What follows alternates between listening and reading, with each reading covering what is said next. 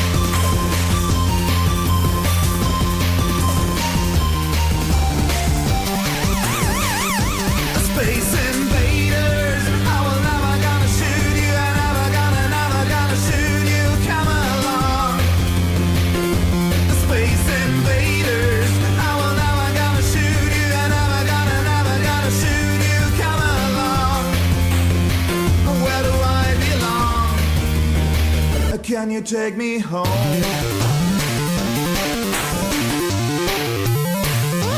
Space invaders, I will never gonna shoot you. Never gonna, never gonna shoot you. Come along.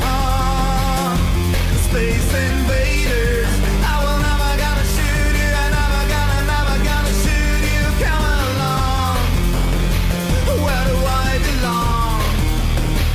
Can you take me home?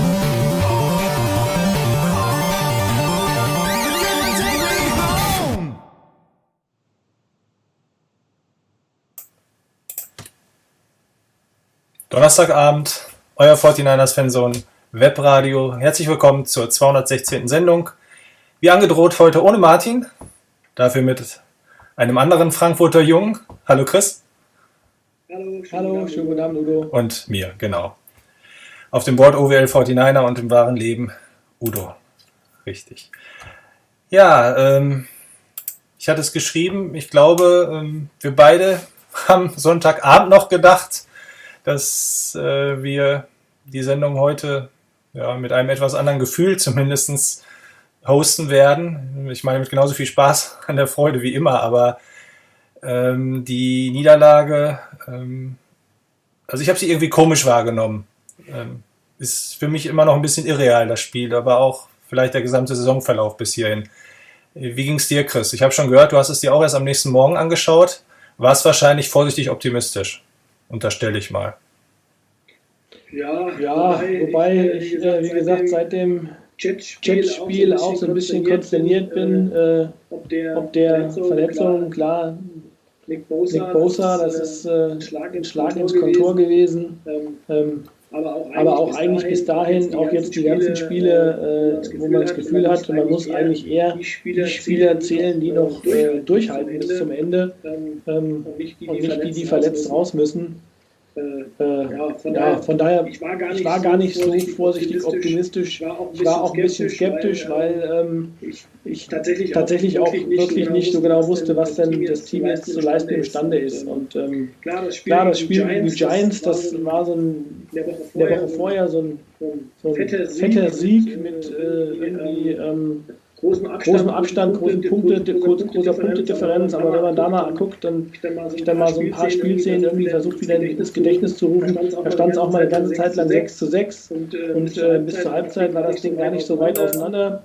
Also, also ähm, ja, ja äh, man, man neigt ja dann als Fan relativ schnell zum Vergessen und ähm, ja, das Spiel, ja, das Spiel ich habe es mir, mir, wie gesagt, nicht live angeguckt, sondern tatsächlich erst auch am, am, am Morgen dann äh, ein bisschen früher aufgestanden und dann sozusagen gedacht, naja, schon gehofft, dass man Sieg zum Frühstück präsentiert bekommt. Äh, dem war aber dann nicht so.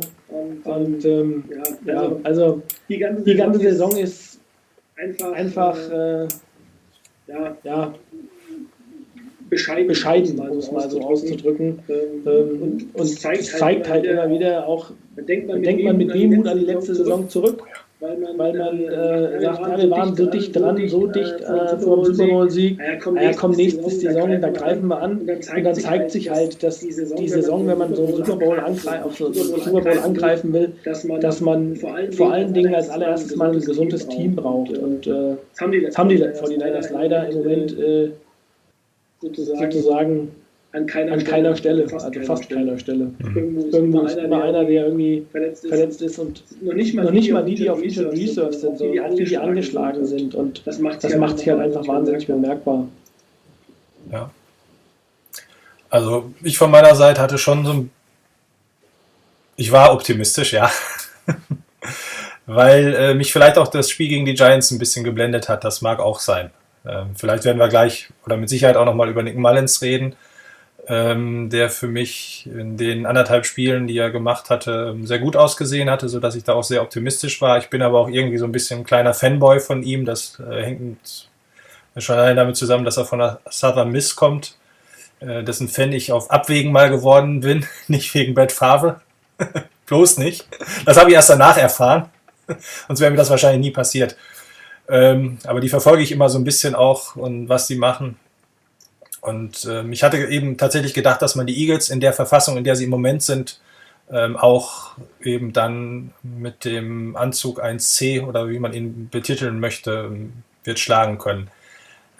Tatsächlich, ähm, um auch nochmal auf das Jets-Spiel kurz äh, zu kommen, das hat bei mir natürlich auch die Hoffnung schon gedämpft, gerade durch die Verletzungen, die wir da in der D-Line ähm, hatten. Und auf Garoppolo habe ich tatsächlich gedacht, das kriegen wir dann vielleicht hin, auf ihn zu verzichten, ähm, dass er eben doch nicht so einfach eins zu eins zu ersetzen ist, ähm, wie man sich das eventuell wünschen mag. Hat man dann ähm, leider schmerzhaft gesehen, finde ich, gegen die Eagles. Und was mich immer noch wirklich ärgert in dem Spiel gegen die Eagles ist, wenn man sich diese Statistiken anguckt. Also für dich ist jetzt vielleicht nicht so gut zu erkennen, aber 417 zu 267 Yards. Also gerade mal eben noch nicht mal 270 Yards zugelassen zu haben.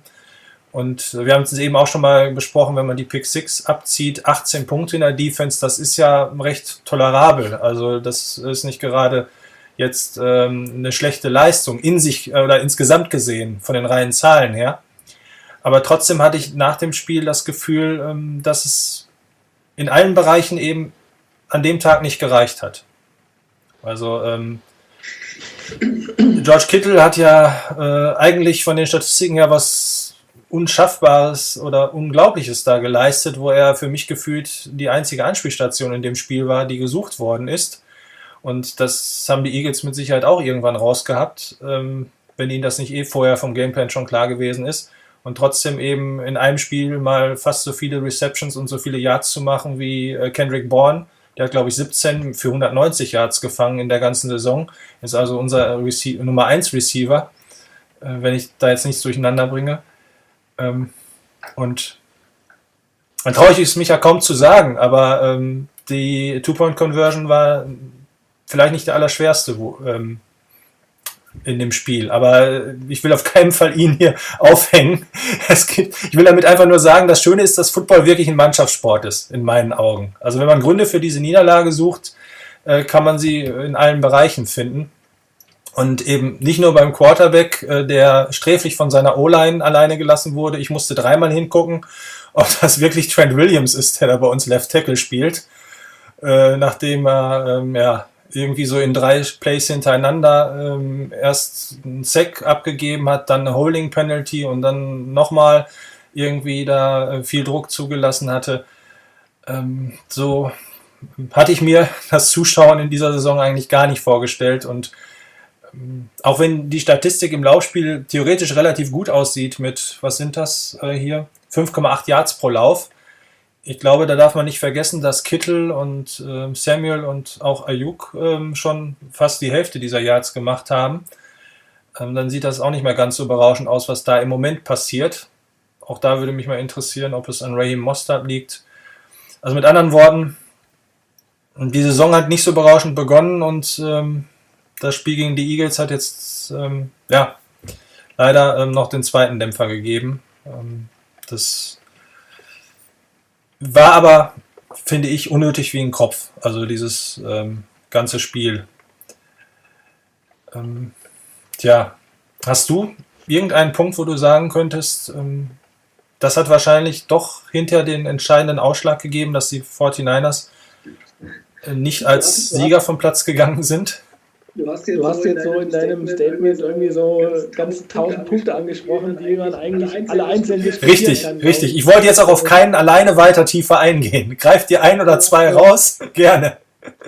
Nee, also ähm, ich glaube, wenn man tatsächlich mal vorne anfängt, und das vorne heißt für mich beim Quarterback anfängt, dann muss man sagen, ähm, kann man ja durchaus diskutieren, und das ist ja auch bei uns auf dem Board, äh, als Jimmy Garoppolo gespielt hat, ziemlich häufig diskutiert worden, ist Jimmy Garoppolo der richtige Quarterback oder ist es vielleicht dann doch eher Nick Mullins und sollte man den mal spielen lassen? Ähm, ähm, und äh, kriege gerade, kriege gerade eine Nachricht, äh, dass ich irgendwie ein bisschen halle. Ich weiß es nicht. Ähm, äh, ich weiß nicht, ob du da irgendwie was einstellen kannst. Ähm, es könnte auch an der Entfernung zum Mikrofon liegen. Äh, möglicherweise. Guck mal, ob ich ein bisschen, ähm, bisschen näher, bisschen näher ranrücke. Halle oder Echo. Das wäre für mich noch interessant, weil vom Echo her könnte ich auf jeden Fall was machen. Ja, okay, Ähm, okay, ich guck mal. Ich fahre den Lautsprecher noch ein bisschen weiter runter bei mir. Okay. okay. Kann man ein bisschen versuchen. Alles ein bisschen auch. Ob es besser geht, äh, vielleicht äh, kriegen wir nochmal eine Rückmeldung. Ähm, also tatsächlich äh, glaube ich, dass ähm, das vorne beim Quarterback anfängt. Also Garoppolo ähm, ist für mich, das, ich kann das nur so jetzt auch sagen, aus dem Spiel gegen die, gegen wenn ich mir Nick Mullins angeguckt habe, als er in dem Jetspiel reingekommen ist, da konnte er jetzt nicht mehr, ähm, also er hat nichts kaputt gemacht, sage ich mal, aber er hat nichts gerissen. Ähm, also er hat da ein paar Plays gehabt, die gut waren, aber er hat auch ein paar Plays gehabt, wo ich gesagt habe, äh, oh Gott, oh Gott, zum Glück ähm, verlieren wir das Spiel nicht mehr an der Stelle. Ähm, das war so mein Eindruck. Ähm, und im Giants-Spiel, da sah er gut aus, aber die Giants waren auch wirklich nicht besonders gut, die waren schlecht. Und jetzt gegen die Eagles ähm, wiederum hat man gesehen, also da muss ich sagen, er hatte halt wirklich echte Keyplays aus meiner Sicht, die das Ding einfach verloren haben. Also das hat begonnen ganz zu Beginn mit dem schlechten Pass auf Kyle Juszczyk, ähm, wo ich sagen würde, das ist ein Brot- und Butterpass, also das Ding muss eigentlich sitzen, äh, der ist 10, 10, 12 Yards um den herum ist kein Spieler, der hat Raum nach vorne. Das wäre mindestens mal ein sehr, sehr großer Raumgewinn geworden an der Stelle. Dann, ähm, Darf ich ganz kurz zu dem Pass noch auch? Ähm, also ich habe auch mit äh, Grausen das Play gesehen, äh, weil er den auch, also so völlig off-target war. Und ich glaube auch, äh, er hatte, das war die Option in dem Play. Also da ist alles aufgegangen, wie es sich Shanahan vorgestellt hat, wie man sich das wahrscheinlich im Huddle vorgestellt hat. Wir schicken den äh, Fullback auf diese Wheel-Route. Also es war jetzt auch, äh, also den hätte er wirklich machen dürfen, vorsichtig formuliert. Ja. Ja, und ähm, also klar, hätte er machen müssen. Also ähm, keine Frage aus meiner Sicht. Und ähm, dann äh, ist, glaube ich, die, die zweite Geschichte äh, gewesen, der, die Interception. Ähm, die Interception war, die erste Interception von ihm war in der Red Zone, äh, in der Situation, wo man eigentlich äh, sehr, sehr gute Möglichkeit hat zu punkten, gerade in einem Spiel, wo es nicht so viele Möglichkeiten gab zu punkten. Ähm, das war schon mal das erste Ding. Und dann einfach äh, der Pick 6, äh, nachdem man gerade 18 zu 14 in Rückstand gegangen ist, ähm, gibt es den Pick 6 im nächsten, im allerersten Play, wo man den Ball wieder hat, zum 25-14 und das mit fünf Minuten auf der Uhr. Also ähm, dann noch dazu, ähm, hat er, dann hat er noch einen Fumble äh, ja auch noch produziert. Der Fumble hat, glaube ich, äh, zu einem Field Goal geführt. Also da ging schon einiges auf seine Kappe. Also das war wirklich ein, ein Spiel zum Vergessen, muss man sagen, für Nick Mullins. Äh, auch ansonsten nichts von dem, was er im, im, im, im Giants-Spiel gezeigt hat, hat er gehabt. Aber ähm, ich weiß nicht, wie du das siehst, dass die Gesamtleistung ähm, aus meiner Sicht, wenn man wirklich äh, mal objektiv daran geht, muss man sagen, ich kann mich jetzt nicht erinnern, dass ich so ein Spiel von Garoppolo gesehen habe. Also vielleicht bin ich auch jetzt irgendwie, äh, weil ich hier im, äh, im Shirt von ihm sitze, habe ich vielleicht das auch das ein oder andere schlechte Spiel vergessen. Man, man kann sagen, es gab Spiele, wo ihn Shanahan nicht hat werfen lassen. Aber ähm, wie damals, ich denke nur an das Vikings-Spiel in den Playoffs letztes Jahr zurück. Ähm, aber so ein grottiges Spiel habe ich wie gesagt, irgendwie nicht in Erinnerung. Also, also ich wüsste es jetzt auch nicht das ganze Spiel durch. Ich kann mich daran erinnern, dass ich auch schon mal ähm, drei, vier Würfe hintereinander von ihm meine gesehen zu haben, wo ich gedacht habe, oh Gott. Also ich sag mal so ähnlich wie das, was Mullins da im zweiten Play hatte. Aber dann nicht vier von der Qualität mit so frei und offen. Das jetzt nicht, aber wo er auch für mich manchmal so ein bisschen wirkte wie ähm, kein Rhythmus da, kein Flow aber jetzt das ganze Spiel durch ähm, auf keinen Fall und ähm, ich meine auch, es wäre weiterhin äh, belegbar, dass es gerade seine Stärke ist, nach Fehlern auch sehr stark wiederzukommen. Ähm, ich hatte gegen die Giants übrigens, da waren glaube ich zwei tiefe Bälle am Anfang von Mullins oder es war gegen die Jets, als er reinkam, wo ich gedacht habe, ähm, da musst du aber drei Butterbrote noch hinterher schmeißen. Also wenn du in der NFL noch zwei von diesen tiefen Bällen wirfst, dann ähm, Danach ging es aber. Also danach waren die tiefen Bälle gut und äh, das ist ja das, was bei Garoppolo, glaube ich, immer noch eine Sache ist, wo er dran arbeiten kann. Ähm, aber jetzt von dem Ganzen her, ähm, ich glaube, die Quarterback-Diskussion ist jetzt endgültig erledigt. Sie wurde ja auch in den amerikanischen Medien so ein klein wenig aufgemacht. Man muss ja auch immer einen Aufhänger haben und es war ja, fand ich persönlich sehr beeindruckend, äh, wie das Spiel gegen die Giants dann aussah. Aber ähm, Gott sei Dank eigentlich fürs Team, ist jetzt, glaube ich, äh, die Spieler haben es ja eh schon immer gesagt, aber ist jetzt auch wieder für alles drumherum, auch wenn wir im Moment natürlich durch Corona weniger Zuschauer und alles haben. Aber es ist völlig klar in San Francisco, äh, die 49ers sind das Team von Jimmy Garoppolo. Punkt. Und äh, das ja, wird ihm auch gut tun, da bin ich mir auch ziemlich sicher. Interessant ist aber, wenn wir jetzt über den Quarterback sprechen, wir können uns wirklich, glaube ich, so durch die einzelnen Mannschaftsteile heute durchnavigieren. müssen mal gucken, wann wir dann abbrechen müssen. Ich würde, ich würde dir widersprechen, dass die Quarterback-Diskussion vorbei ist. Weil ich glaube, die Quarterback-Diskussion ist noch nicht Damit vorbei. wollte ich, glaube ich, jetzt ankommen. Wer soll im nächsten Spiel genau. starten? Oder worauf wolltest du hinaus? Ich wollte darauf hinaus, wer jetzt im nächsten Spiel starten soll. Genau. Ja. Ich glaube, die Diskussion verlagert sich im Moment. Ja, genau. Also sehe ich auch. Ich bin, ich bin sehr gespannt, wer starten wird im nächsten Spiel. Mhm. Was meinst du? Ich glaube, ähm, ja, okay. Ähm, also es ist Mullins wird nochmal starten. Ich denke, dass Shannon ihm noch den Rücken stärken wird. Und ähm, es ist schon natürlich beeindruckend, dass CJ Beathard uns zurück ins Spiel gebracht hat. Ähm, aber das wurde ja auch im, ähm, in irgendeinem Thread stand es bei uns schon richtig. Ich glaube, gerade in dem Drive, den wir dann in den letzten anderthalb Minuten hatten, hat, haben ihm die Eagles erstmal bis zur 30-Yard-Linie die Mitte des Feldes gegeben. Das hat er dann auch wunderbar ähm, ausgenutzt. Und danach wurde es dann natürlich schwieriger strategisch, weil man jetzt nicht mit äh, fünf kurzen Pässen sich in die End Endzone navigieren konnte. Und ähm, daher, wenn das gebogen hätte, Bethard, aber so glaube ich, dass Mullins nochmal startet. Für Garoppolo kommt es zu früh, denke ich. Und ja, das meine ich. Was glaubst du? Ähm, ja, ich glaube, dass äh, ich könnte mir auch vorstellen. Also ich tippe auch auf, auf Nick Mullins nochmal als Starter. Wobei ja ähm, ich schon den Eindruck habe, dass, dass Shanahan ja schon ähm, so ein bisschen so ein Fable für, für CJ Beathard hat. Also ähm, es war der erste Quarterback, den er gedraftet hat, mhm.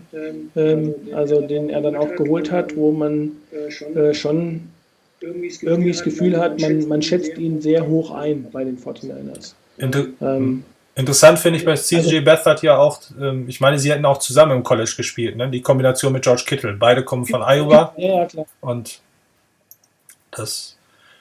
Ähm, ähm, ja. Ich frage noch, mal gerade, ich habe noch mal gerade eine Rückmeldung bekommen wegen dem Ton, dass der immer noch nicht äh, so gut ist. Äh, die Frage, ähm, vielleicht kannst du ja mal probieren, wenn ich, ähm, wenn ich dran bin, dass du ähm, dass, dass das äh, Mikro zu ist oder irgend sowas, dass es vielleicht daran liegt. Irgendwie kommen wir, komme ich verzögert rüber. Weiß nicht, kannst ja mal probieren, ob das besser ist dann. Ähm, mal schauen, vielleicht kriege ich eine Rückmeldung von, von den Zuhörern. Auf jeden Fall schon mal vielen Dank für eure Rückmeldung. Das ist sehr gut. Ich habe es jetzt auch gerade schon mal kurz ausprobiert. Dass du nicht lippensynchron bist, ist mir allerdings auch aufgefallen. Aber das ist vielleicht jetzt auch eine Eigenart von Skype. Aber ich werde es einfach machen. Ähm, ich habe die Maus jetzt darauf stehen, dass ich immer schnell ausschalten kann. Es soll ja möglichst okay. angenehm für euch sein, wenn das Thema vielleicht, was wir im Moment durchkauen, auch nicht das Allerschönste ist. Äh, deshalb auch immer vielen Dank, dass ihr uns immer zuhört und zuschaut und euch so ähm, fleißig auf dem Board und eben auch in den Threads, gerade auch zum Webradio beteiligt ähm, auch äh, ja, als 49ers-Fan ist man das auf und ab gewöhnt. Ähm, wir hatten uns natürlich alle ähm, für diese Saison, die Saison ist noch lang, aber einen besseren Saisonstart auf jeden Fall gewünscht. Ja. Ähm, also bei, bei CJ Beathard, ähm, ja, hat mit Kittel zusammengespielt. Deshalb zum Beispiel, du, du hast eben das eine Blake angesprochen, ähm, mit der, ich glaube, die Two-Point-Conversion war das, ähm, wo er den Ball hat äh, fallen lassen äh, wo ich mir dann auch gedacht habe, ja gut, da hätte er auch laufen können, hatte ich den Eindruck selber. Ähm, oder ähm, ja, dann denkt man sich, naja, die haben im College zusammengespielt, die müssten doch eigentlich traumwandlerisch sicher solche Plays machen können. Äh, sieht man halt, ist halt nicht der Fall. Also ich weiß nicht, ich würde, würde tatsächlich Mullins, äh, der ja auch die Nummer 2 jetzt einfach sich erkämpft hatte, er hat jetzt ein schlechtes Spiel gemacht, in dem Spiel hat man ihn rausgenommen, das war glaube ich auch die richtige Entscheidung äh, in der Situation, aber ich glaube, wenn man ihn jetzt wirklich komplett rausnehmen würde, weiß ich nicht, ob man ihn nicht damit zu sehr demontieren würde. Ähm, ich würde ihm die Chance auch nochmal geben. Ähm, das wird sicherlich dann nochmal eine Herausforderung und er kann zeigen, ob, er, ob das eine einmalige Geschichte war oder ob das einfach äh, tatsächlich äh, ja, ein, ein eine, eine, eine, Grundsituation ist, mit der er leben muss, dass er eben vielleicht einfach nicht besser ist.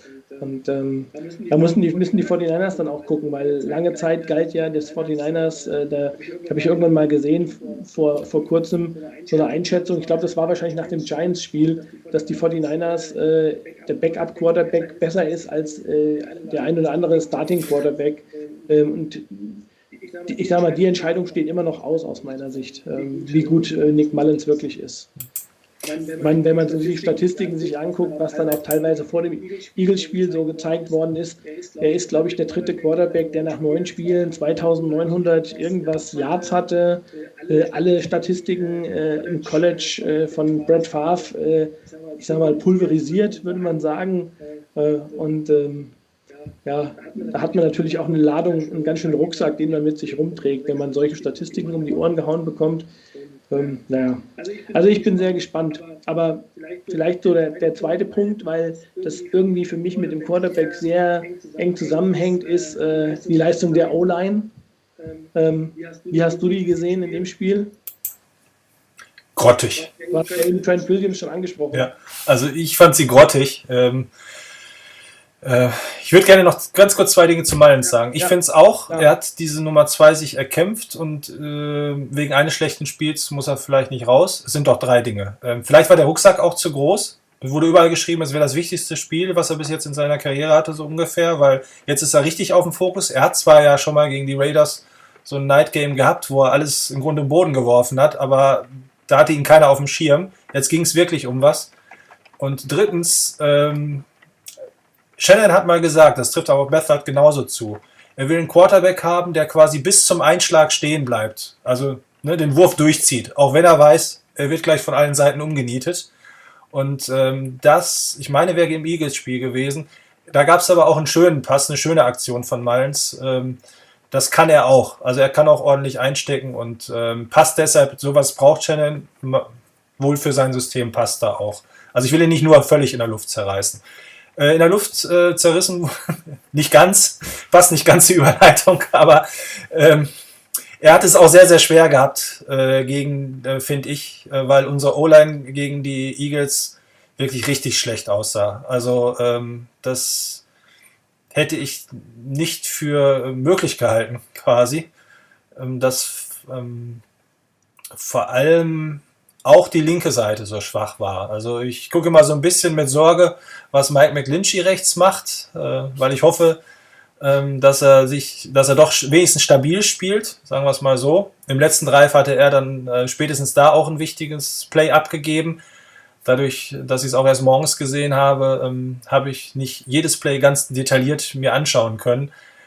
Aber ähm, gerade Trent Williams, ähm, ja, da, ähm, ich weiß nicht, was da los war. Also ähm, auch da ist es natürlich so, jeder kann mal einen schlechten Tag haben. Ähm, aber ich hatte auch das Gefühl, dass die Kommunikation irgendwie da auf der Seite nicht so richtig gepasst hat. Und dann siehst du als Quarterback natürlich auch nicht so gut aus. Also er ist wohl 15 Mal, ähm, also Mullins jetzt, nicht beide Quarterbacks zusammen, aber Mullins ist wohl 15 Mal quasi ähm, zu Fall gebracht worden. Oder wie immer man das dann ähm, genau ins Deutsche übertragen will. Also das sind ja nicht nur die Sex, aber das sind die, wo die Verteidiger wirklich dann richtig zum Schluss an ihm dran waren und ihm noch einen mitgeben. Ähm, und das ist vielleicht auch ein bisschen extrem viel für so ein Spiel. Ähm, interessant fand ich, habe ich eben noch gelesen, was Grant Cohn geschrieben hatte, so nach dem Motto, äh, äh Williams war richtig schlecht, aber McGlinchey war ja noch schlechter. Äh, ob das nicht so ein bisschen auch der Grant Cohn ist, wie man kennen, dass er da einfach noch einen zusätzlichen draufsetzen musste auf das, was eh schon alle gesehen haben. Ähm, aber ähm, also auch das Laufspiel in den letzten Spielen fand ich nicht so berauschend, wie wir es gerade zum Ende der letzten Saison gesehen haben. Ähm, gerade die, diese Unit äh, muss einen gehörigen Schritt nach vorne tun, in meinen Augen. Auch wenn, ich kann es gleich nochmal zeigen, auf Pro Football Focus die Zahlen gar nicht ganz so brutal aussehen, über die ganze Saison gesehen. Aber gefühlt ähm, sind, äh, sollten oder müssten da noch zwei Stufen mehr drin sein. Und ähm, da haben es viele Quarterbacks schwer sag mal, die, äh, wie ich finde zumindest, ich sehe das immer so, die Pat Mahomes-Taktik. Ich mache aus dem Seven-Step-Dropback ein 12, also gehe gleich 12 Schritte zurück und habe dann so einen starken Arm und kann auch von dort die Pässe anbringen. Äh, die wäre wahrscheinlich, ähm, also es noch geschafft und Russell Wilson natürlich auch hinter der O-Line noch einigermaßen gut auszusehen, aber die meisten anderen Quarterbacks hätten, glaube ich, auch ein sehr schweres Leben gehabt. Leider fällt mir nicht viel Besseres ein. Oder habe ich das jetzt zu drastisch gesehen? Nee, nee also das war, das war wahrscheinlich insgesamt als Unit gesehen eine der schlechtesten O-Line-Leistungen, die ich, äh, ich weiß nicht, wie weit man zurückgehen will, aber ich sag mal so in den, in den letzten Minimum äh, bis Anfang letzter Saison, auch die teilweise in der Saison davor, also das war insgesamt einfach wirklich grottig schlecht. Also ähm, ich glaube auch, man, man kann das jetzt nicht festmachen. Klar, Garland hat ähm, auf Center gespielt und ähm, Richburg fehlt immer noch, wenn man sagt, okay, wir wollen die beste O-Line zusammen haben.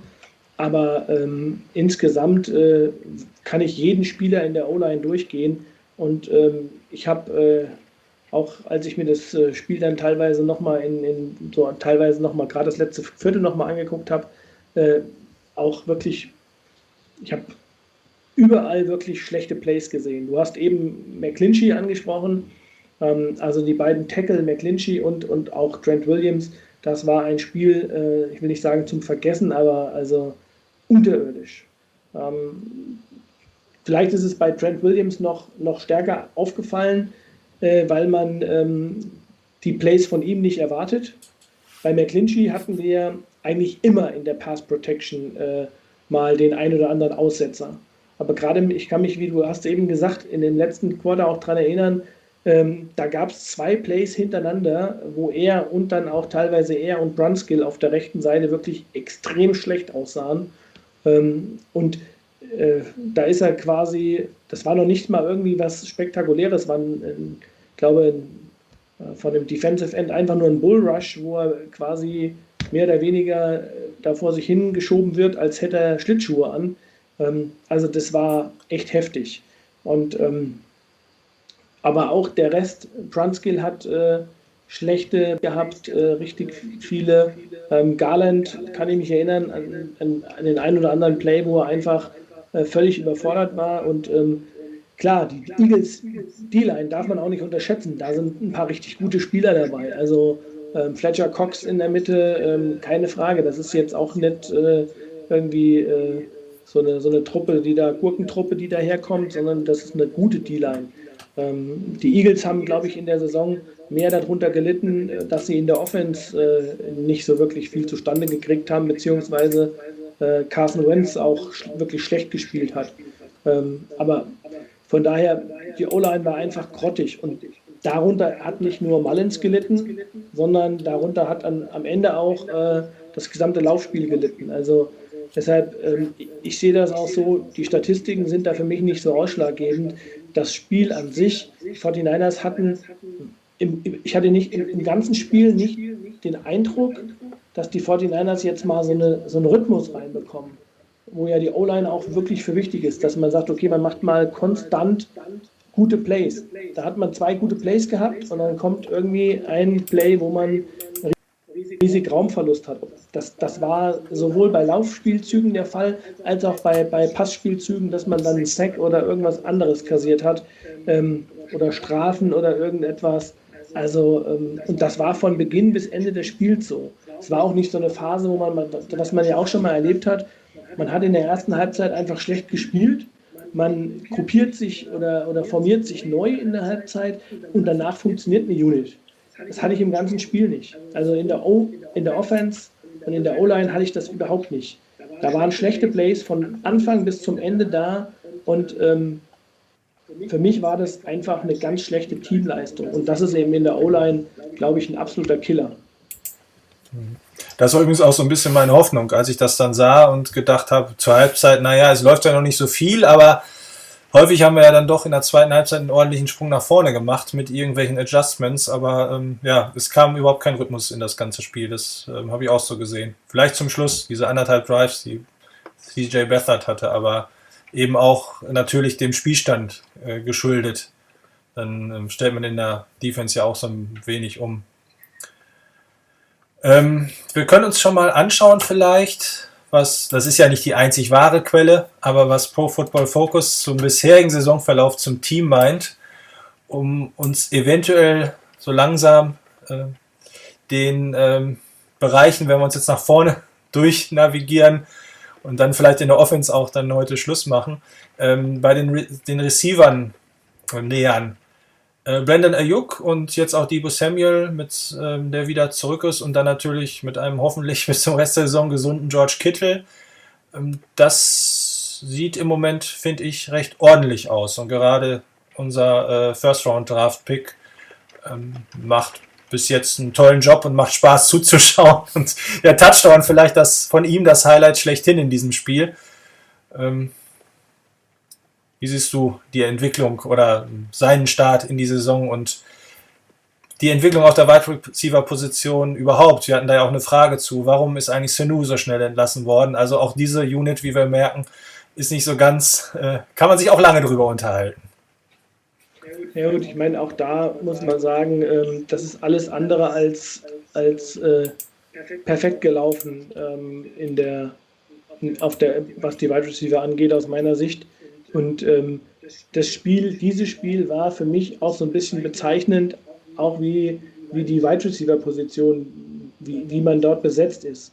Ähm, Fakt ist, Emmanuel Sanders ist weg. Das war gerade in den Spielen, gut, letzte Saison war in den ersten Spielen ja nicht dabei, aber war in vielen Spielen, wenn es drauf ankam, immer so ein Security Blanket für den Quarterback, damals für Garoppolo.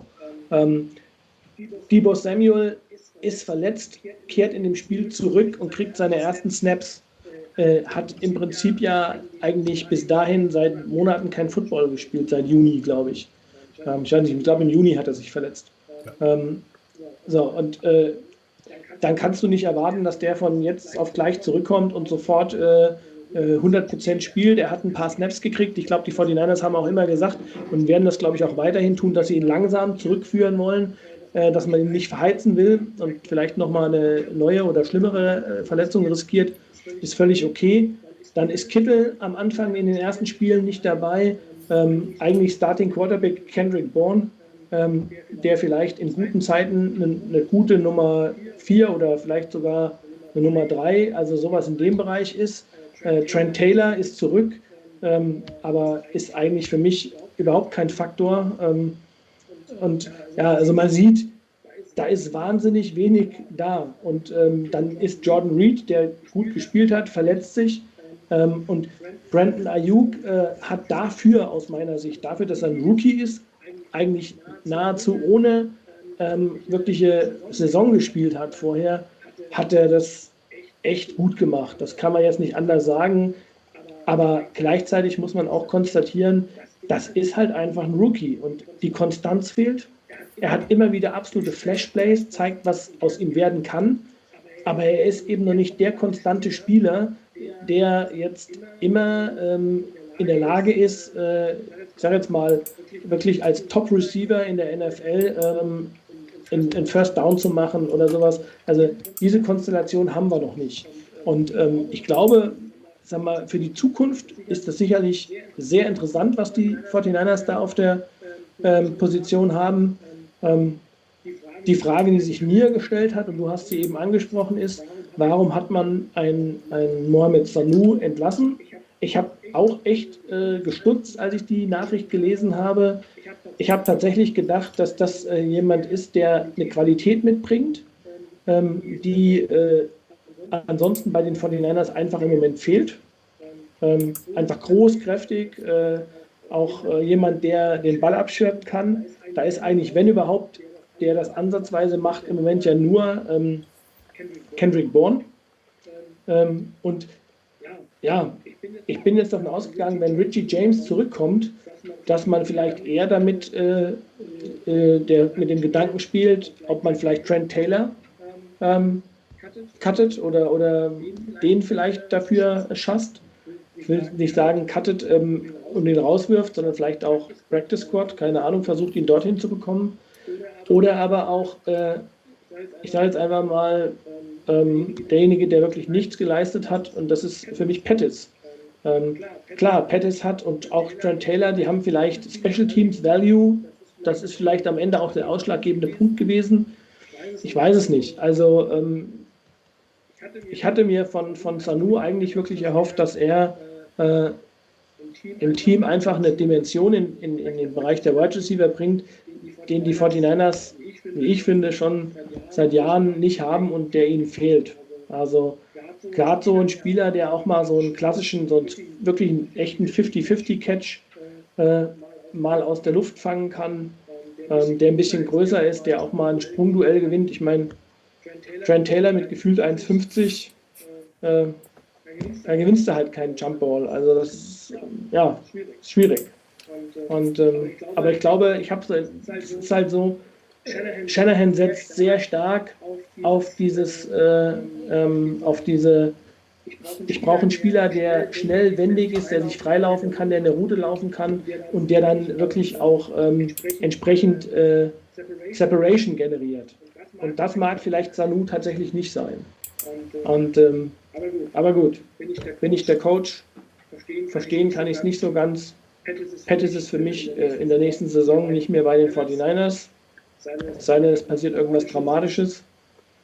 Aber ähm, ja, verstehe ich nicht. Ja, ähm, also ich war auch über, sehr überrascht, dass als ich die Nachricht äh, gehört und gelesen habe, soll wohl, klar, ich habe mal einen Artikel gelesen ähm, vorhin, wo jemand versucht, das zu erklären. Möglicherweise geht es wirklich um diesen Special Teams Value und im letzten Ende darum, man hat Pettis gedraftet und Sanu eben ähm, sozusagen nur äh, von den Free Agents geholt.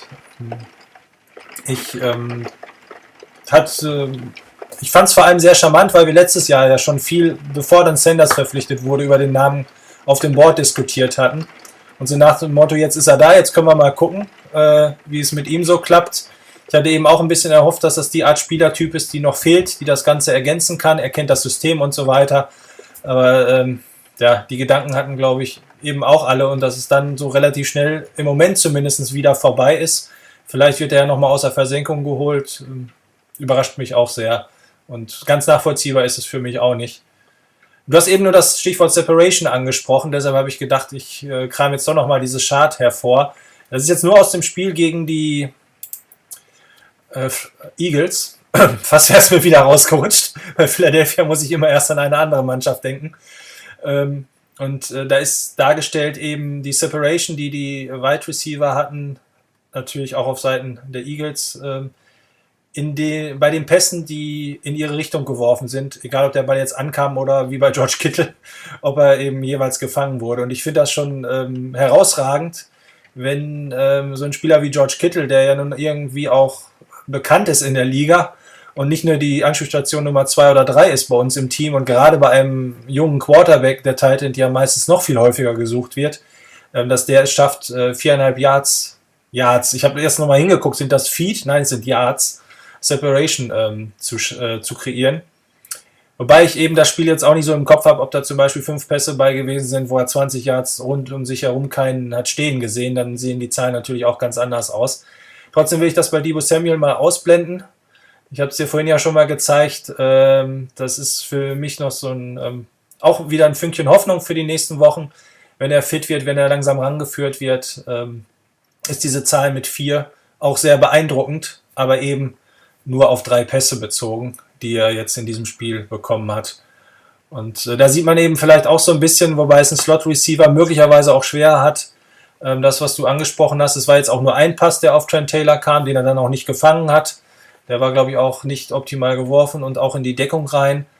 Ähm, ja, ähm, ich hatte mir in seiner, nach seiner ersten Saison äh, mehr erhofft bei, äh, von ihm, aber ähm, macht für mich im Moment leider auch den Eindruck, als wenn er nicht mehr so richtig Fuß fassen kann. Ähm, hat ihn das vielleicht doch mit den Verletzungen zu sehr zurückgeworfen und ist auch eine Position oder ein Spieler, der für mich ähm, nicht sattelfest ist. Also es stimmt schon, die Wide Receiver Corp ist weit davon entfernt, optimal zu sein.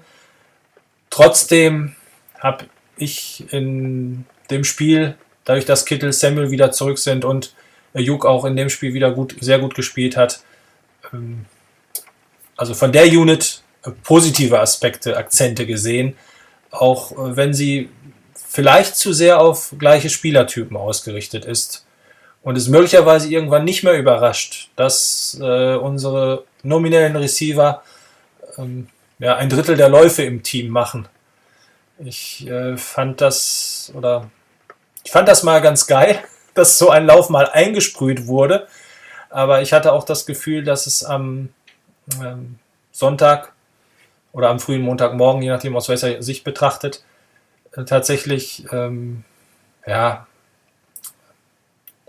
so ein bisschen, ja, wir kommen wieder hin zurück. Es gab keinen richtigen Rhythmus im Spiel und ähm, ich weiß nicht, ob Shannon das eine oder andere eingestreut hat, so nach dem Motto, weil alles andere eh nicht funktioniert.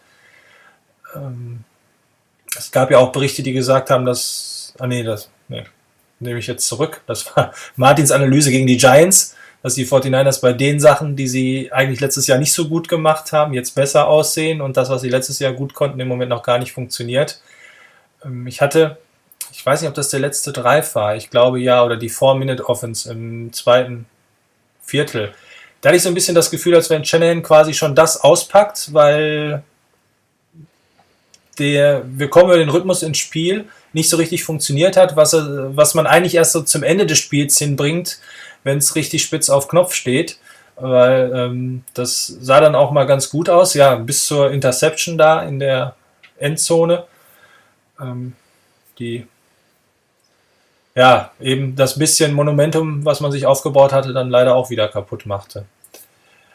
Ähm, Also ich glaube, ich glaube am Ende ähm, ist äh, tatsächlich die ganze Geschichte reduziert sich für mich darauf, dass wir deshalb auch keinen Rhythmus haben, weil ähm, die Unit, ich meine, wenn du das auf dem Papier anguckst, sieht das eigentlich echt gut aus mit Debo Samuel, mit Brandon Ayuk, der, glaube ich, die die, ähm, die Hoffnung, die in ihn geweckt werden, schon, glaube ich, auch erfüllen kann. Er hat das Talent ähm, mit äh, George Kittle und mit Jordan Reed. Also hat man gesehen, jeder von den einzeln ähm, hat äh, Fähigkeiten, die äh, besonders sind. Auch Jordan Reed hat man, glaube ich, gesehen in dem Spiel, ähm, dass das äh, tatsächlich von, vom Prinzip her eine gute Verpflichtung ist. Problem ist halt einfach nur, die standen leider noch nie zusammen auf dem Platz.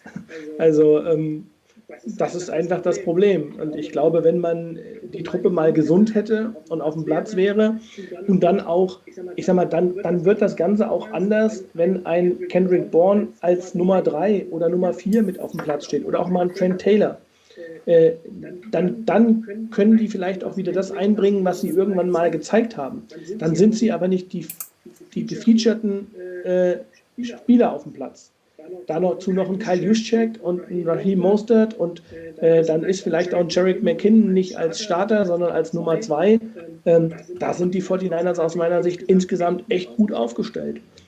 Für mich in der Offense ist immer noch das Problem, ähm, dass ich die O-Line nicht optimal finde, ähm, dass wir da halt wahrscheinlich auch, das ist so, glaube ich, auch wieder Philosophie von Janahan, äh, da in, auf bestimmten Positionen einfach nicht so viel getan haben die gab es, Entschuldigung, schätzt, schätzt er scheinbar nicht so hoch ein. Da holt er, glaube ich, eher äh, Spieler, die dann äh, entweder draftet er spät oder, oder, ähm, oder Spieler, die vielleicht nicht so viel kosten. Das ist bei anderen Teams vielleicht anders, aber das ist halt so. Das ist seine Philosophie, glaube ich. Und ähm, also von daher, ich bin, ich würde einfach gern mal hätte die Hoffnung, dass ich irgend, dass man irgendwann nochmal die ganze Truppe nochmal halbwegs gesund sieht. Äh, vielleicht kommt das ja diese Saison noch irgendwann mal. Und äh, du hast das aber ganz am Anfang gesagt, die Saison ist lang. Ähm, und vielleicht äh, kommt der ein oder andere zurück. Ich habe eben gerade gesehen, äh, Jimmy Garoppolo und auch Raheem Mostert haben ähm, auch an die, an, am heutigen Tag trainiert. Ähm, Gerade mal gucken, ob sie irgendwas steht.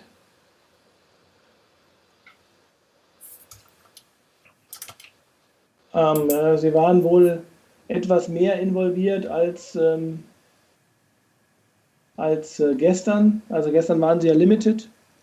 Und heute haben sowohl Garoppolo als auch Mostert wohl ein klein wenig mehr äh, in den Team Trails mitgemacht. Muss man mal gucken, ob es schon reicht, aber ich glaube, man wird auch da, glaube ich, eher auf Nummer sicher gehen. Äh, auch Jimmy Ward hat wieder trainiert. Äh, Emmanuel Mosley ist scheinbar immer noch im Concussion-Protokoll. Ähm, wird man mal gucken müssen. Ja. Aber vielleicht können wir mit, den, mit dem letzten auch nochmal auf die, auf die Defense eingehen. Das ist ja auch noch ein Part. Wir haben uns jetzt lange über die Offense unterhalten. Genau, recht hast du. Wo du schon Cornerback angesprochen hast. Auf der Position sieht zum Beispiel, ja, also wir haben in allen Mannschaftsteilen Ausfälle. Ja, ich glaube, von den potenziellen Stammspielern, ohne dass ich es jetzt wirklich nachzähle, fehlt ja mindestens ein Drittel. Und ähm, wenn du es mal genau machst, könntest du gerne machen. Ähm, ja, die Defense ähm, habe ich mir in dem Spiel gar nicht so explizit angeschaut, gebe ich zu. Ähm, Trotzdem sollten wir die natürlich auch ein paar Worte verlieren. Äh, was ich wirklich sehr systematisch finde, und das ist ja auch jetzt äh, sogar gegen äh, die Eagles aufgefallen, ich befürchte fast, dass wir in dem System, was wir spielen, keine Antwort haben für mobile Quarterbacks. Und ich springe da jetzt nicht auf so einen Bandwagon auf, äh, der auch auf dem, berechtigterweise auf dem Board schon lange in Frage gestellt wird, äh, wie die 49ers das eigentlich in den Griff bekommen wollen. Und es, spätestens seitdem Wilson in der Liga spielt, machen die mir Bauchschmerzen, äh, weil die eben eben Broken Plays dann äh, noch in 30, 40 Yards Läufe zum Teil oder wie Lama Jackson äh, ja auch gelungen ist in einem anderen Spiel, mal eben Touchdown aus der eigenen Hälfte gefühlt zumindest zu laufen. Ähm, Also das finde ich als strukturelles Problem. Grundsätzlich leidet die Defense äh, natürlich auch sehr, sehr stark darunter, dass mindestens Bosa nicht mehr da ist, dass die Ford ähm, ausfällt, der Pass Rush. Sie haben, glaube ich, jetzt zwei Sacks pro Spiel, habe ich irgendwo gesehen. Das äh, ist zumindest nicht zu vergleichen mit dem, was letztes Jahr gelaufen ist. Den Cornerback-Positionen, ähm, wenn ich mich jetzt mit den Namen nicht vertue, Jason Verrett ähm, hat sich ganz gut gemacht. Also Jason Verrett war, also Jason Verrett war tatsächlich für mich auch äh, so die, die positive Überraschung äh, in, in den. Das hätte ich jetzt ehrlich gesagt nicht nochmal geglaubt. Ich habe auch gedacht, die 49ers würden ihn vor der Saison, äh, die würden ihn nicht nochmal verpflichten, äh, nachdem er ja letztes Jahr in dem Spiel gegen die Steelers reingekommen ist. Äh, dann äh, zwei Plays gehabt hat, die unterirdisch waren und dann sofort wieder auf die Bank verbannt wurde. Ähm, ich meine, da sieht man auch nochmal den Unterschied zwischen, ich bin gesund und kann gerade auslaufen und ich bin gesund und äh, spiele in der NFL. Ähm, also, dass da einfach, ich glaube, er war einfach noch nicht fit genug. Ähm, er hat also aus meiner Sicht passabel gespielt. Also er kann, man kann jetzt ihm jetzt nicht einen riesen Vorwurf machen. Ähm, es gab auch hier zum Beispiel in dem Spiel ein Play, erinnere ich mich, das war ein viertes Down in der zweiten Halbzeit. Ähm, da haben die äh, Eagles aus einem vierten und vier äh, so ein Slant, ähm, war so ein Pickplay, Slant auf, auf ich glaube, äh, Hightower, von dem ich noch nie gehört habe, wahrscheinlich der elfte Receiver auf dem Eagles-Roster.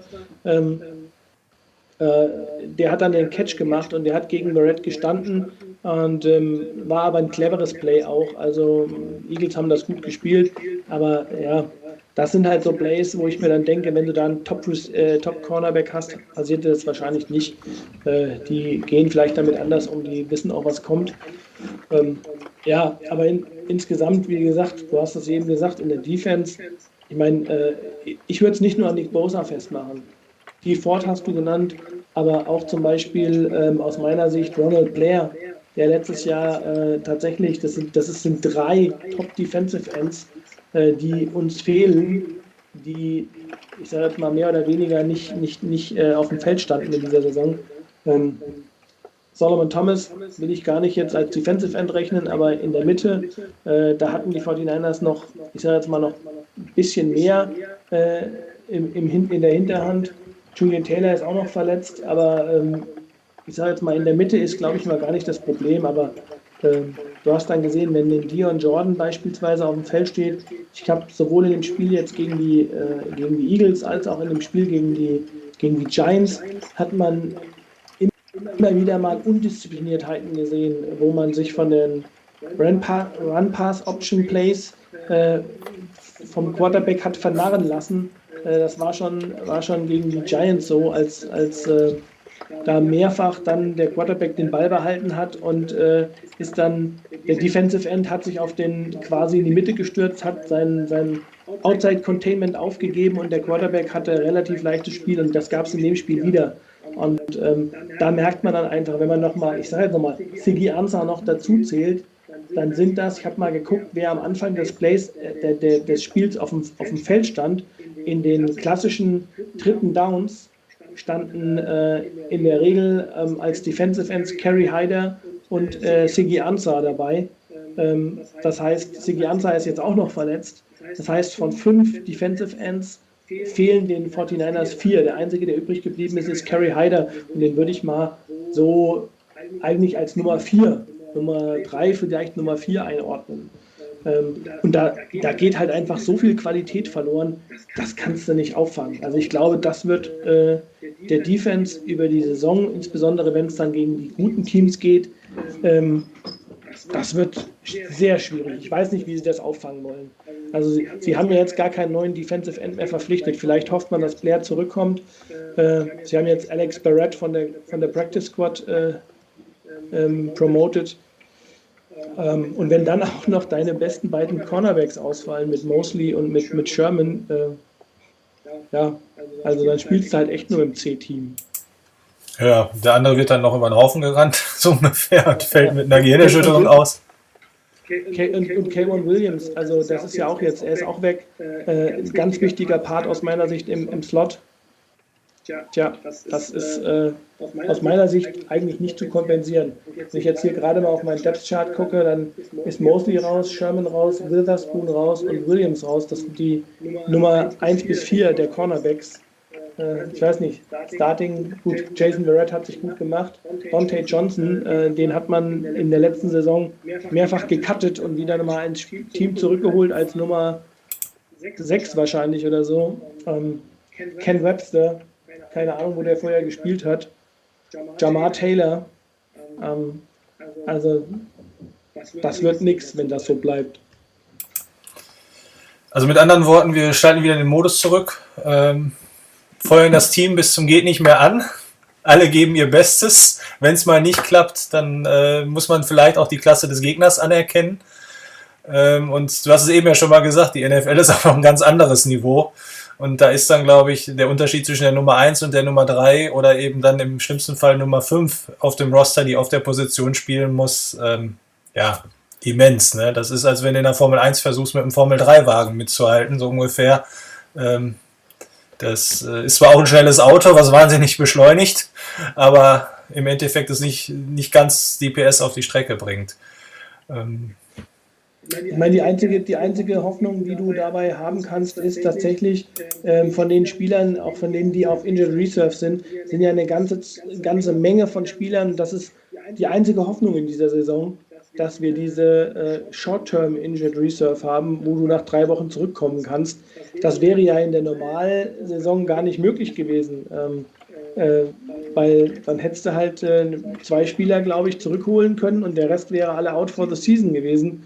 Ähm, ja, also von daher äh, wäre das uns das in der Vergangenheit passiert, hätten wir hier das, das Buch zumachen können. Hier hast du halt die Möglichkeit zu hoffen, dass äh, der ein oder andere Spieler jetzt dann zurückkommt. Äh, das gibt uns dann nochmal äh, Optionen. Ähm, aber bis dahin musst du halt irgendwie durchkommen. Also deshalb, ich will die Saison nicht abschenken, aber ähm, ich hoffe halt irgendwie, dass man sich jetzt, keine Ahnung, am Wochenende durch das Spiel so ein bisschen durchmogelt. Äh, ist immer die Frage, wer bei den Dolphins, äh, äh, welcher äh, Fitzpatrick bei den Dolphins auf dem, auf dem Platz steht. Äh, der, der irgendwie auch mit einem Bart wie Santa Claus noch äh, irgendwie gute Leistung abgibt und irgendwie was raushaut. Oder aber einer, der fünf Interceptions wirft von, von der einen bis zur anderen äh, Bereich ist irgendwie bei ihm alles drin. Ähm, also wird man gucken müssen. Also ich hoffe immer noch, dass man sich da durchmogelt, dass dann vielleicht im, im Spiel gegen die Rams, äh, da spielt man auch nochmal zu Hause, wobei das halt in der Saison, glaube ich, nicht so ein Faktor ist, weil die Fans nicht dabei sind, ähm, dass man vielleicht da nochmal den einen oder anderen Spieler dann äh, etwas fitter oder besser eingespielt zurückbekommt, wenn Mostert und Garoppolo zurück sind, wenn Ayuk und Divo vielleicht ein bisschen, ähm, bisschen besser im sind, Kittel wieder besser im Spiel ist ähm, und die O-Line mal einen normalen Tag erwischt, dann äh, dürfte die O auch anders aussehen. Wie gesagt, in der D gerade auf Defensive End, da wird es halt einfach schwierig. Da wird man gucken, wie weit man mit der, mit der Truppe kommt. Also die Frage, die auch auf dem Board nochmal gestellt worden ist, würdest du nochmal, ähm, um vielleicht jetzt, wenn sich dann zeigt, die Spieler werden fitter und ähm, es gibt noch eine Möglichkeit, hier oder da einen Future Draft Pick nochmal zu investieren, würdest du es machen oder würdest du es nicht machen? Gut, dass du das Board angesprochen hast. Ich habe auch gedacht, bevor wir jetzt über die Dolphins reden und das Spiel, äh, gehen wir da auf eure Fragen auf jeden Fall auch nochmal ein. Ich glaube, wir können jetzt das Eagles-Spiel, ähm, das Buch zuklappen. Da haben wir jetzt lang genug drüber gesprochen. Ähm, als Fazit würde ich weiterhin festhalten, unnötige Niederlage. In vielen Mannschaftsteilen haben die 49ers unter ihren Möglichkeiten gespielt. Ähm, und waren an dem Tag irgendwo dann doch auch die insgesamt gesehen schlechtere Mannschaft und ja, das, gerade die Spieler sollten die Lehren daraus ziehen. Das hatte ich ja so ein bisschen in der Anmoderation gesagt, welche Lehren kann man jetzt daraus ziehen. Ähm, ja, die erste Lehre ist munter putzen und nach vorne schauen. Und ähm, wir, ähm, genau, beschäftigen uns gerne nochmal mit euren Fragen. Unter anderem war ja da, hattest du jetzt gerade aufgenommen, die Frage, äh, gib mir nochmal das Stichwort, Entschuldigung. ich habe sie so gut wie im Kopf, aber ich kriege sie gerade nicht zusammen. Die, äh, achso, ob man nochmal sowas wie All-In gehen sollte, äh, um vielleicht die Saison noch zu retten. Um, was heißt, die Saison zu retten? Das ähm, habe ich jetzt daraus gemacht. Ähm, das, ähm, aber um nochmal so einen richtigen Push äh, zu machen. Äh, oder lieber quasi das Kapital, was man hat, eben auch in Form von Draftpicks bei sich behalten und ähm, nicht ähm, auf die nächste Saison bauen. Also wie die Situation bei Sanders, wo man gesagt Genau. hat, okay, genau, ja, ja, genau. Ich wollte nur die Frage nochmal wiederholen. Genau. Also darum geht's und wie ich das, das sehe. Ähm, ich glaube, ich würde tatsächlich äh, die Saison nicht abschenken, wie du gesagt hast, aber trotzdem den Fokus mehr auf die Zukunft legen. Weil im Moment, gerade ähm, durch die Ausfälle, die du in der Defense angesprochen hast, in der Offense ist ja eigentlich Licht äh, im Tunnel zu sehen. Oder wir sind schon kurz davor, dass wir schon wieder Tageslicht haben. Ähm, in der Defense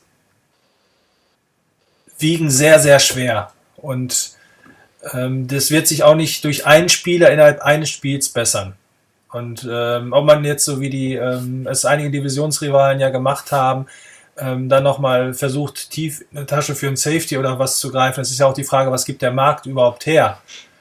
Ähm, mir persönlich fällt da gerade kein Spieler an. Das kann sein, dass ich aber auch beruflich ähm, zu sehr eingebunden bin und das nicht ganz auf dem Schirm habe. Einige große Namen sind ja schon woanders untergekommen, um die es äh, viele äh, Gerüchte gab. Daher würde ich es lieber bei mir behalten und sagen, ähm, wir spielen die Saison so gut es geht mit dem, was wir haben. Wir verwenden aber nicht nochmal zwei, drei relativ hohe Draft-Picks ähm, auf einen Spieler, der uns vielleicht nur bis zum Super Bowl weiterhilft und danach dann sowieso durch eine ungeklärte Vertragssituation weg ist. Das äh, sah letzt, letztes Jahr war die Situation anders. Da haben wir auch irgendwie so um den vierten, fünften Spieltag herum das erste, äh, die erste Sendung gehabt. Da haben wir noch gar nicht an das Ende der Saison denken wollen, dass das so weitergeht. Aber da ist man natürlich in einen riesen Flau reingekommen, hat ähm, super in die Saison gestartet. Und ähm, da war der Anreiz größer, das zu machen. Daher, also will ich sagen, lieber bei sich behalten, ist meine Meinung mit dem, was man hat. Und ähm, dabei bleiben und jetzt nicht sowas wie All-In zu gehen und ähm, noch einen Knaller zu holen, weil dafür, glaube ich, ist Football zu sehr auch ein Mannschaftssport. Und ein Spieler, der dieses Team auf einen ganz anderen Level ähm, bringt, selbst wenn es ähm, Julio Jones ist, ähm, dann würde ich vielleicht nochmal überlegen. Aber es müsste schon absolut so ein Kaliber sein. Was anderes kann ich, einen anderen Spieler kann ich mir im Moment kaum vorstellen in der Liga, ähm, der, ähm, für den es wirklich sinnvoll wäre, so äh, tief in die Tasche zu greifen.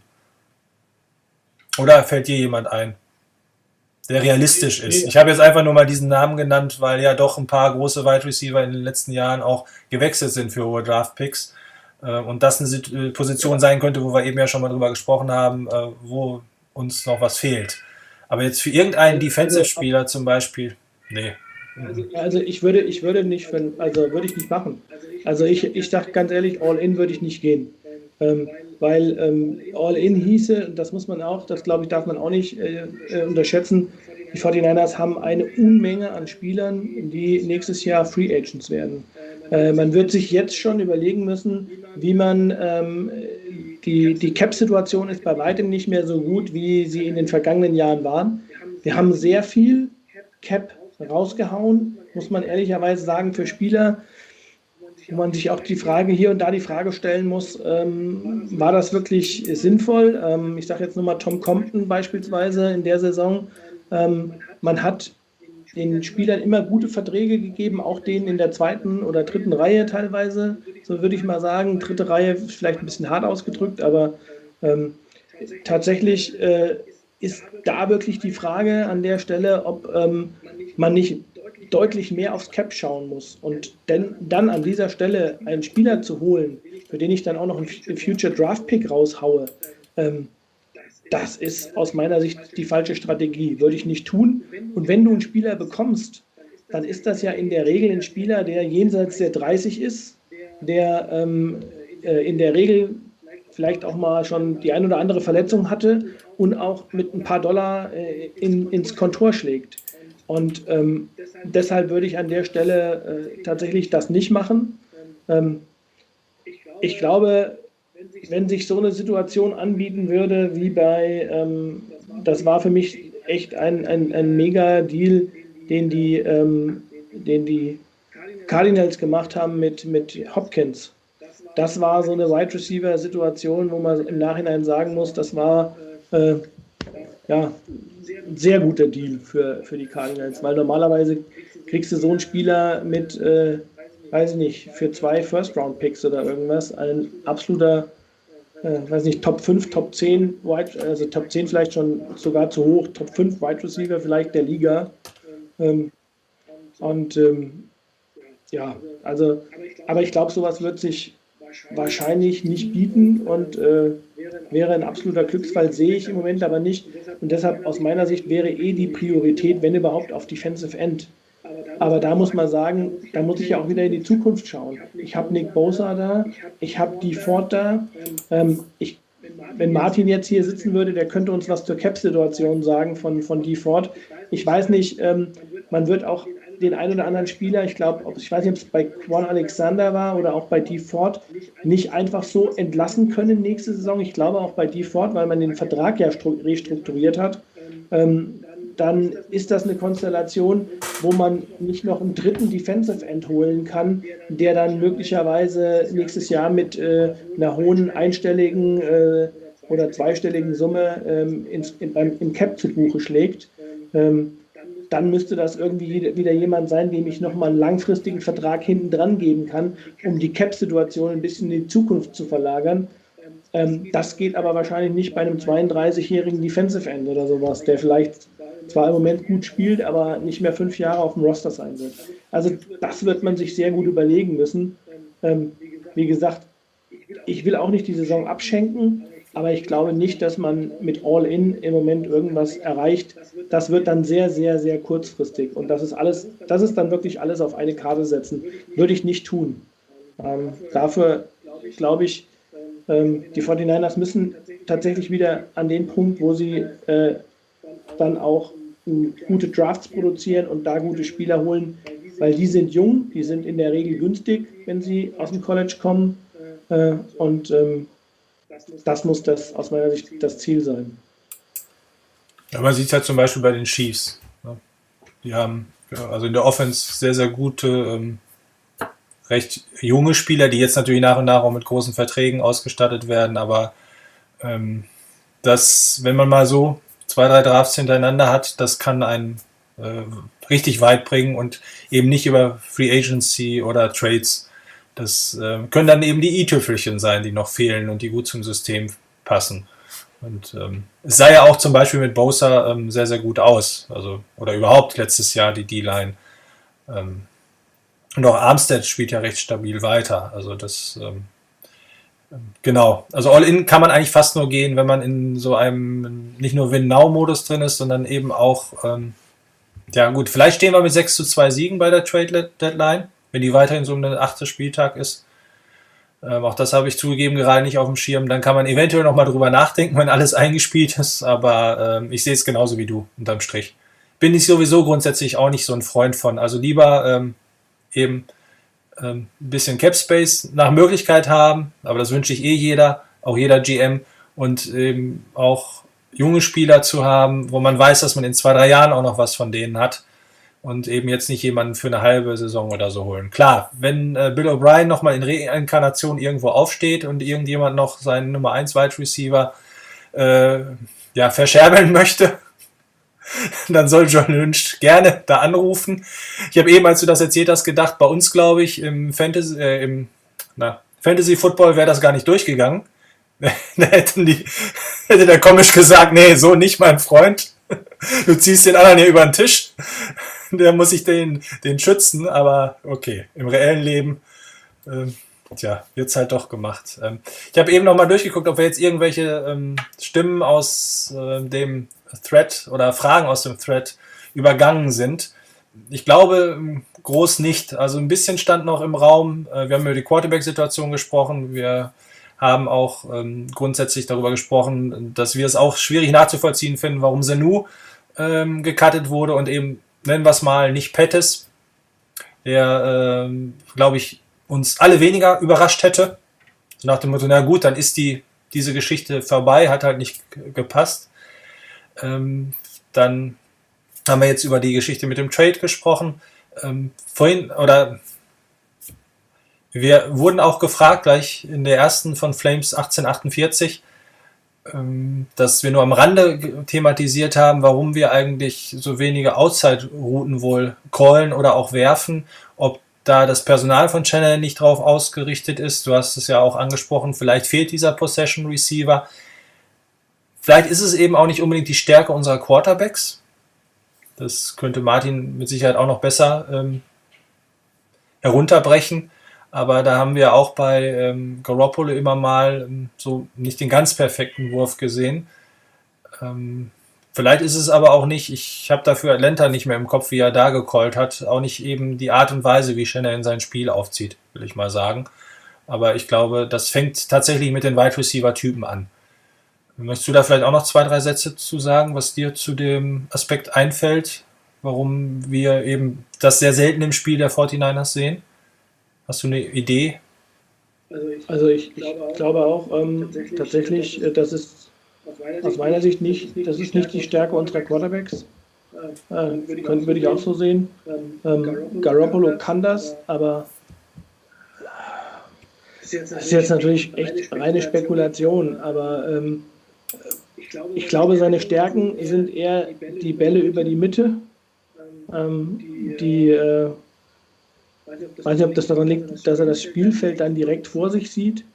Ähm, aber die Bälle nach außen, da hat er auch manchmal Flatterbälle drin, die sind vielleicht ein bisschen nicht mit genug Zug geworfen. Äh, da fehlt vielleicht ein bisschen die Armstärke.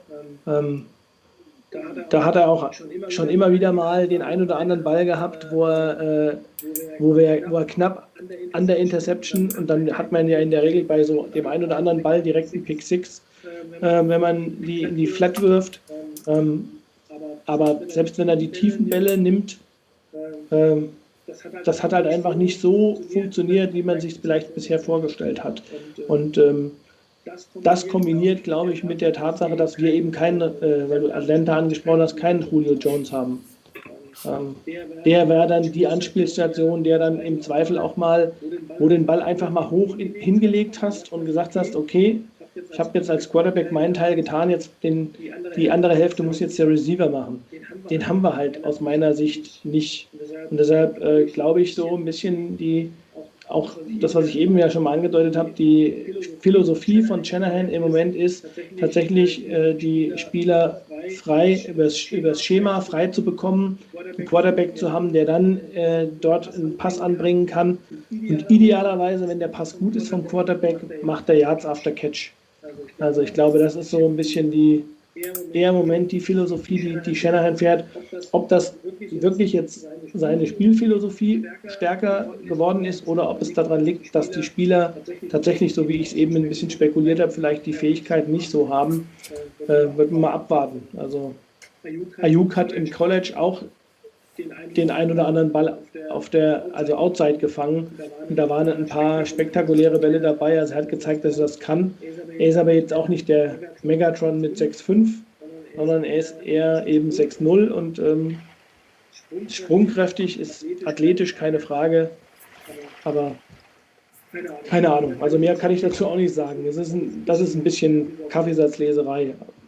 Aber wie, wie viele Dinge, die wir tun. Ja, ich dachte immer, wir hätten die allumsehende äh, Weitsicht aus, äh, ich weiß gar nicht, wie viel tausend Kilometern Entfernung. Und, genau. Nein, aber das ist ja auch das Schöne, dass sich alle immer daran so äh, positiv beteiligen auf dem Board. Und ähm, kommen wir langsam zum, zum Ausblick zum Spiel auf die Dolphins. Äh, ich finde es, du hast eben schon angesprochen, äh, mit alleine schon wegen des gegnerischen Quarterbacks sehenswert weil das immer eine große äh, Überraschung ist, äh, wie er drauf ist. Und notfalls läuft er auch mal, das erinnert mich an den späten John Elway im Super Bowl, läuft er auch mal die letzten zehn da in die Endzone rein, Kopf runter und nimmt alles mit. Und äh, ja, also der ähm, soll lieber natürlich den etwas schlechteren Tag haben gegen uns.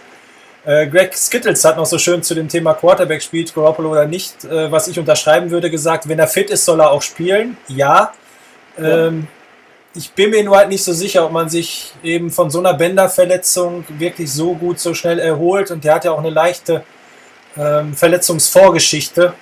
Ähm, das sah für mich nicht gesund aus, was er gegen die Jets gemacht hat. Er wurde ja nach fast jedem Pass, äh, nachdem das dann passiert war, gezeigt, dass er wieder sich scheinbar im Fuß vertreten hatte und alles. Also ich sehe es eher skeptisch, ob er wirklich fit sein sollte.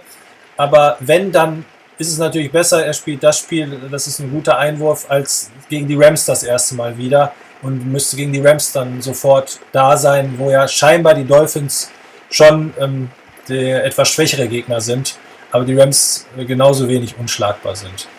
Ähm, also das zudem noch, ich glaube, da stimmst du mir auch zu. Ähm, zurückhalten müssen wir ihn nicht, verstecken irgendwo, aber wir sind, glaube ich, beide skeptisch, ob er wirklich schon so weit ist. Und bevor er nur 90% fit ist und sich wieder verletzt, würde ich das Spiel auch weiter mit der Nummer 2 unserer Meinung nach Mullins angehen. Und wenn es dann CJ Beathard ist, ähm, vertraue ich ihm auch.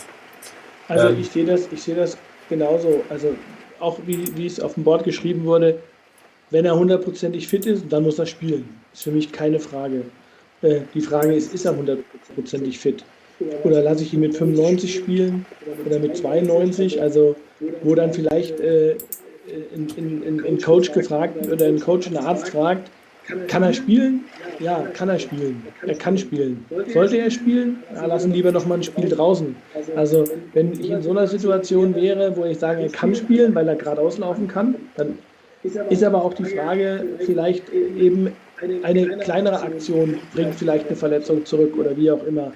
Und äh, will man das Risiko eingehen oder will man das, nicht, das Risiko nicht eingehen? Das kann ich aber äh, weder als Fan noch als, äh, selbst wenn ich, wenn ich da dran wäre, sagen, das ist dann letztlich auch eine Entscheidung, muss das medizinische, die medizinische Abteilung sagen, wie fit er ist. Und ähm, ich meine, klar, wenn Mostert und Garoppolo auf dem Feld stehen, dann erwarte ich, dass sie hundertprozentig fit sind. Und ähm, wenn das der Fall ist, das wäre ein Boost für die Offense aus meiner Sicht, keine Frage. Ähm, die Dolphins, man darf den Fehler nicht machen, unterschätzen sollte man sie nicht. Ähm, ich gehe davon aus, dass Ryan Fitzpatrick spielen wird. Als, ich habe das auch, glaube ich, irgendwo gelesen, dass er als Quarterback auflaufen soll. Ähm, die haben durchaus interessantes Wide Receiver Core, finde ich. Ähm, der Vontae Parker hat sich gemacht. Ähm, die haben keinen schlechten Tight End mit dem Mike Gesicki. Äh, die O-Line, da haben sie den einen oder anderen Spieler von, von, den, von den Patriots, glaube ich, damals mitgebracht. Ähm, auch in der, in der Defense ein paar gute Spieler dabei, auch von der ein oder andere Patriots, ehemalige Patriots-Spieler. Ähm, also ich glaube auch, die haben auch nicht so schlecht gespielt, muss ich ehrlich sagen. Also ähm, wir haben die Spiele nicht mit Pauken und Trompeten verloren. Gegen die Seahawks 31 zu 23. Das Spiel war jetzt auch nicht äh, so ein Ding, wo die Seahawks sie an die Wand genagelt haben und äh, dann äh, am Ende mal ein bisschen die Zügel haben schleifen lassen, dass sie noch mal einen Touchdown oder so machen durften. Das war durchaus ein Spiel, was äh, man bis zum Ende vernünftig runterspielen musste und ein Quarterback außerhalb von Russell Wilson hätte das Spiel vielleicht auch nicht gewonnen. Also gegen die Bills hat man nur knapp verloren. Die Bills sind ja so ein Geheimfavorit mittlerweile in dieser Saison. Ähm, also man sollte ihn auf keinen Fall unterschätzen. Ich glaube trotzdem, dass es der einfachere Gegner wird, weil danach wird unsere Schedule echt hart.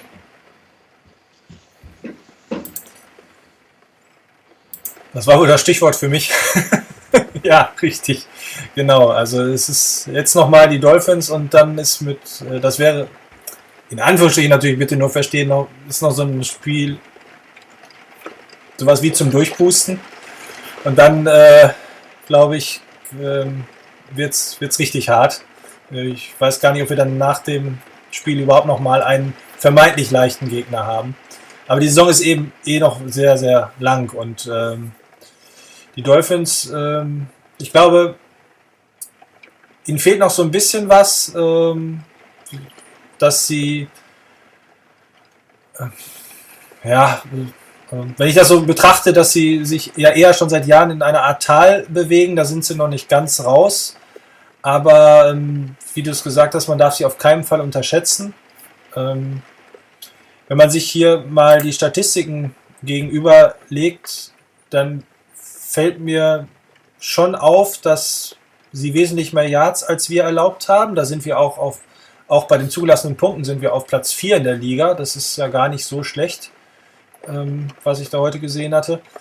Aber ähm, naja, sie machen auch ja, verhältnismäßig im Vergleich zu uns ähm, auch halt in jedem Spiel ihre Punkte und sind tatsächlich, ähm, ja, gut, Jacksonville haben sie ganz locker geschlagen, aber ähm, sind nach dem ersten Saisonspiel, was glaube ich für sehr, sehr viele Mannschaften ja auch eine Wundertüte war, dadurch, dass die Preseason ja ganz anders lief, in jedem Spiel ähm, ein Contender gewesen und eben auch gegen die Seahawks. Ähm, daher, ähm, ja, darf man den Fehler nicht machen, den ich vielleicht vor dem Eagles-Spiel gemacht habe, um darauf nochmal zuzugehen, zurückzukommen, äh, den hoffentlich nie ein NFL-Spieler macht und sagen, gut, das Spiel ist abgehakt, das werden wir schon gewinnen und eben dann nur noch auf die Rams oder die nächsten Gegner schauen. Ähm, ja, die, ähm, ich erhoffe mir auch einen Boost in der Offense, falls die beiden spielen würden, ähm, dann glaube ich schon, würde das eine ziemlich sichere Geschichte aber ähm, die 49ers müssen wirklich, so blöd sich das dann anhört, und gerade eigentlich hasse ich das auch, wenn das ein Unbeteiligter sagt, ich bin ja nur Fan des Teams, aber sie müssen wirklich nach diesem Spiel gegen die Eagles äh, jetzt echt eine Schippe drauflegen als, als Ganzes. Und ich baue da auch sehr, sehr stark auf den Charakter des Teams, der ja immer wieder beschworen wird, den wir auch sehr häufig sehen, ähm, dass das jetzt ähm, sich tatsächlich bewahrheitet, dass das Ganze sehr, sehr gefestigt ist und dass sie die entsprechenden Leadertypen haben und ähm, alleine von daher schon eine Trotzreaktion zeigen werden. Und ähm, auch wenn Mullins wieder starten wird, glaube ich, er wird wirklich besser spielen als gegen die Eagles.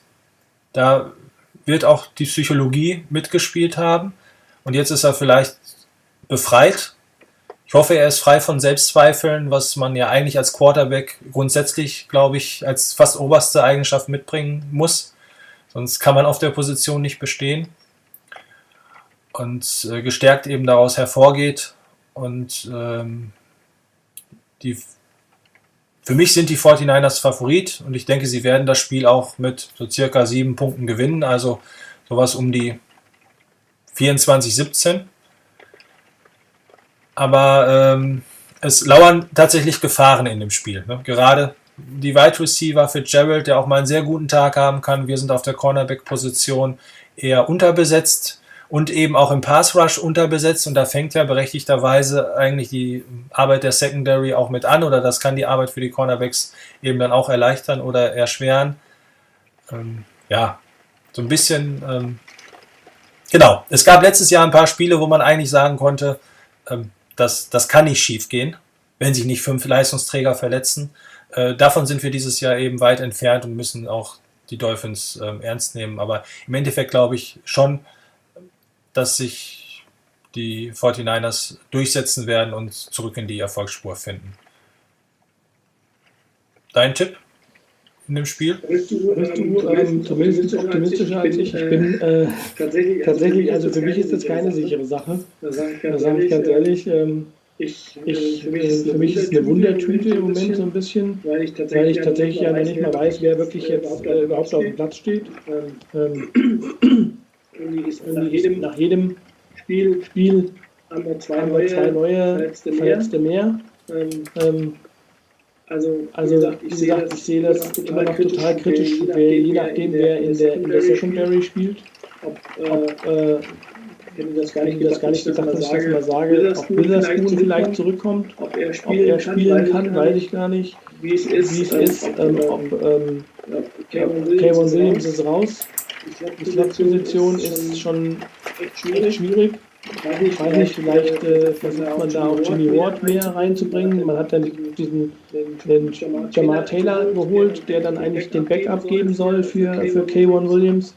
Ähm, also ich finde es echt schwierig. Und das in Kombination mit dem wirklich äh, mit den vielen Verletzten auf dem Pass Rush ist, äh, echt, echt ein, ein, ein, ein Problem aus meiner Sicht. Also, also ich sehe, ich sehe uns da nicht als Favoriten, ich sehe das als, als ausgeglichenes Spiel äh, mit, den, äh, mit den vielen Verletzten. Ähm, ich hoffe, ich hoffe, dass die 49ers das Ding irgendwie, das habe ich ja eben schon mal gesagt, irgendwie über die Bühne schaukeln, dass sie mich eines Besseren belehren und äh, die Dolphins vom Platz fegen. Aber ähm, glauben kann ich nicht so richtig, sage ich ganz ehrlich. Gut. Also ich habe das eben extra nochmal gezeigt. Vegas ist der Meinung, 49ers sind mit neun Punkten Favorit. Da bin ich ja leicht runtergeblieben. Du würdest auf jeden Fall gegen diese Gap wetten oder den Tipp rausgeben. Ich halte davon gar nichts. Ja. Es ist auch äh, sowieso, aber einfach mal vom Gefühl her. Also dein Gefühl ist längst nicht so und neun ist, glaube ich, auch schon sehr, sehr viel für die NFL. Ähm, also meine sieben waren auch leicht äh, eben ähm, durch die Fanbrille gesehen und mit dem Optimismus, den ich einfach nochmal ausstrahlen möchte bei den ganzen negativen Aspekten, die wir heute besprochen haben. Ähm, also jeder von uns ist zufrieden, glaube ich, mit einem Punkt am Ende, wenn wir den mehr haben und wenn der Sieg noch so schmutzig war.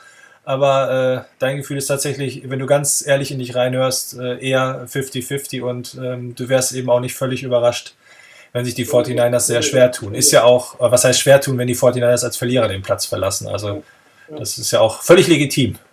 Also ich sage, also ich sag, sagte wir haben es ja eben gesprochen, mit der Anzahl, mit der Anzahl an Verletzten kannst du äh, wahrscheinlich ein gutes Team äh, im Krankenhausfootball aufstellen. Ähm, also, ähm, also das ist schon echt, ist schon echt brutal. Und ich glaube, das kann man, glaube, das kann man halt einfach auch dann nicht mehr kompensieren. Nicht mehr kompensieren. Und dafür, und ist, die dafür ist die NFL aus meiner Sicht einfach in der Leistung, in der Leistung zu dicht, zu, dicht, eng, zu eng beieinander. Und ähm, wie gesagt, die Dolphins, gesagt, die Dolphins spielen, aus meiner Sicht besser, besser als ich das erwartet, als ich das erwartet habe. Ähm, ähm, Fitzpatrick, Fitzpatrick, wie gesagt, wie gesagt der erlebt dann seinen, erlebt dann seinen gefühlten Frühling. Frühling. Ich weiß nicht, wie alt er ist, irgendwie 37 oder was, keine Ahnung, 36, 37.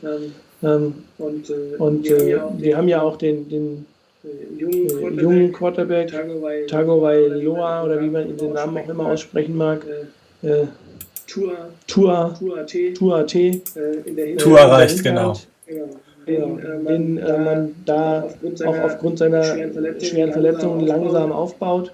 Ja, glaube ich, ist auch, alles, ich, ist auch alles vernünftig. Die Dolphins sind auch nicht so im Zeitdruck, sondern die gucken, sondern die gucken eher in die Zukunft. Die sind dafür, glaube ich, tatsächlich eher im, im, im äh, die sind im Window, wie man so schön sagt, im, im, im im, im, entsprechenden Super Bowl oder Gewinner-Window, wie man es auch immer nennen will. Und das ist, da muss man halt aufpassen, dass man kluge Entscheidungen trifft, wie wir es eben auch gesagt haben, dass man sich da jetzt nicht zu sehr aus dem Fenster hängt und dann äh, Haus und Hof verkauft und auf den kurzfristigen Erfolg setzt.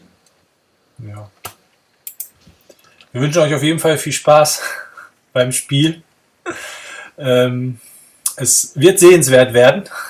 Da sind wir uns beide einig. Ähm, Fitzpatrick habe ich eben nachgucken müssen, ist 37. Ich hätte ihn tatsächlich schon an die 40, weil er für mich schon dreimal seine Karriere beendet hat und wieder hervorgekommen ist. Ich habe ihn selbst mal einmal bei Benden hervorgeholt für die 49ers und der hat eine Wahnsinnssaison gespielt. In der zweiten Saison hat er keinen Pass mehr angebracht. An wem das jetzt auch immer lag, kann nicht der gewesen sein, der am Controller gesessen hat. Nein. Also zurück zur Realität. Ähm, viel Spaß dann mit der Partie. Äh, vielen Dank dir fürs Mitmachen, Chris, und ähm, vielen Dank euch fürs Zuhören und all diejenigen, die sich das noch anschauen werden. Bis zur nächsten Woche, da bin ich mir ziemlich sicher, dass es da auch wieder ein äh, Webzone Fan Radio geben wird. Webzone Fan Radio, also passt nicht so ganz. so ist es richtig, danke. Und wir sagen für heute, macht's gut und bis demnächst. Bleibt gesund. Tschüss.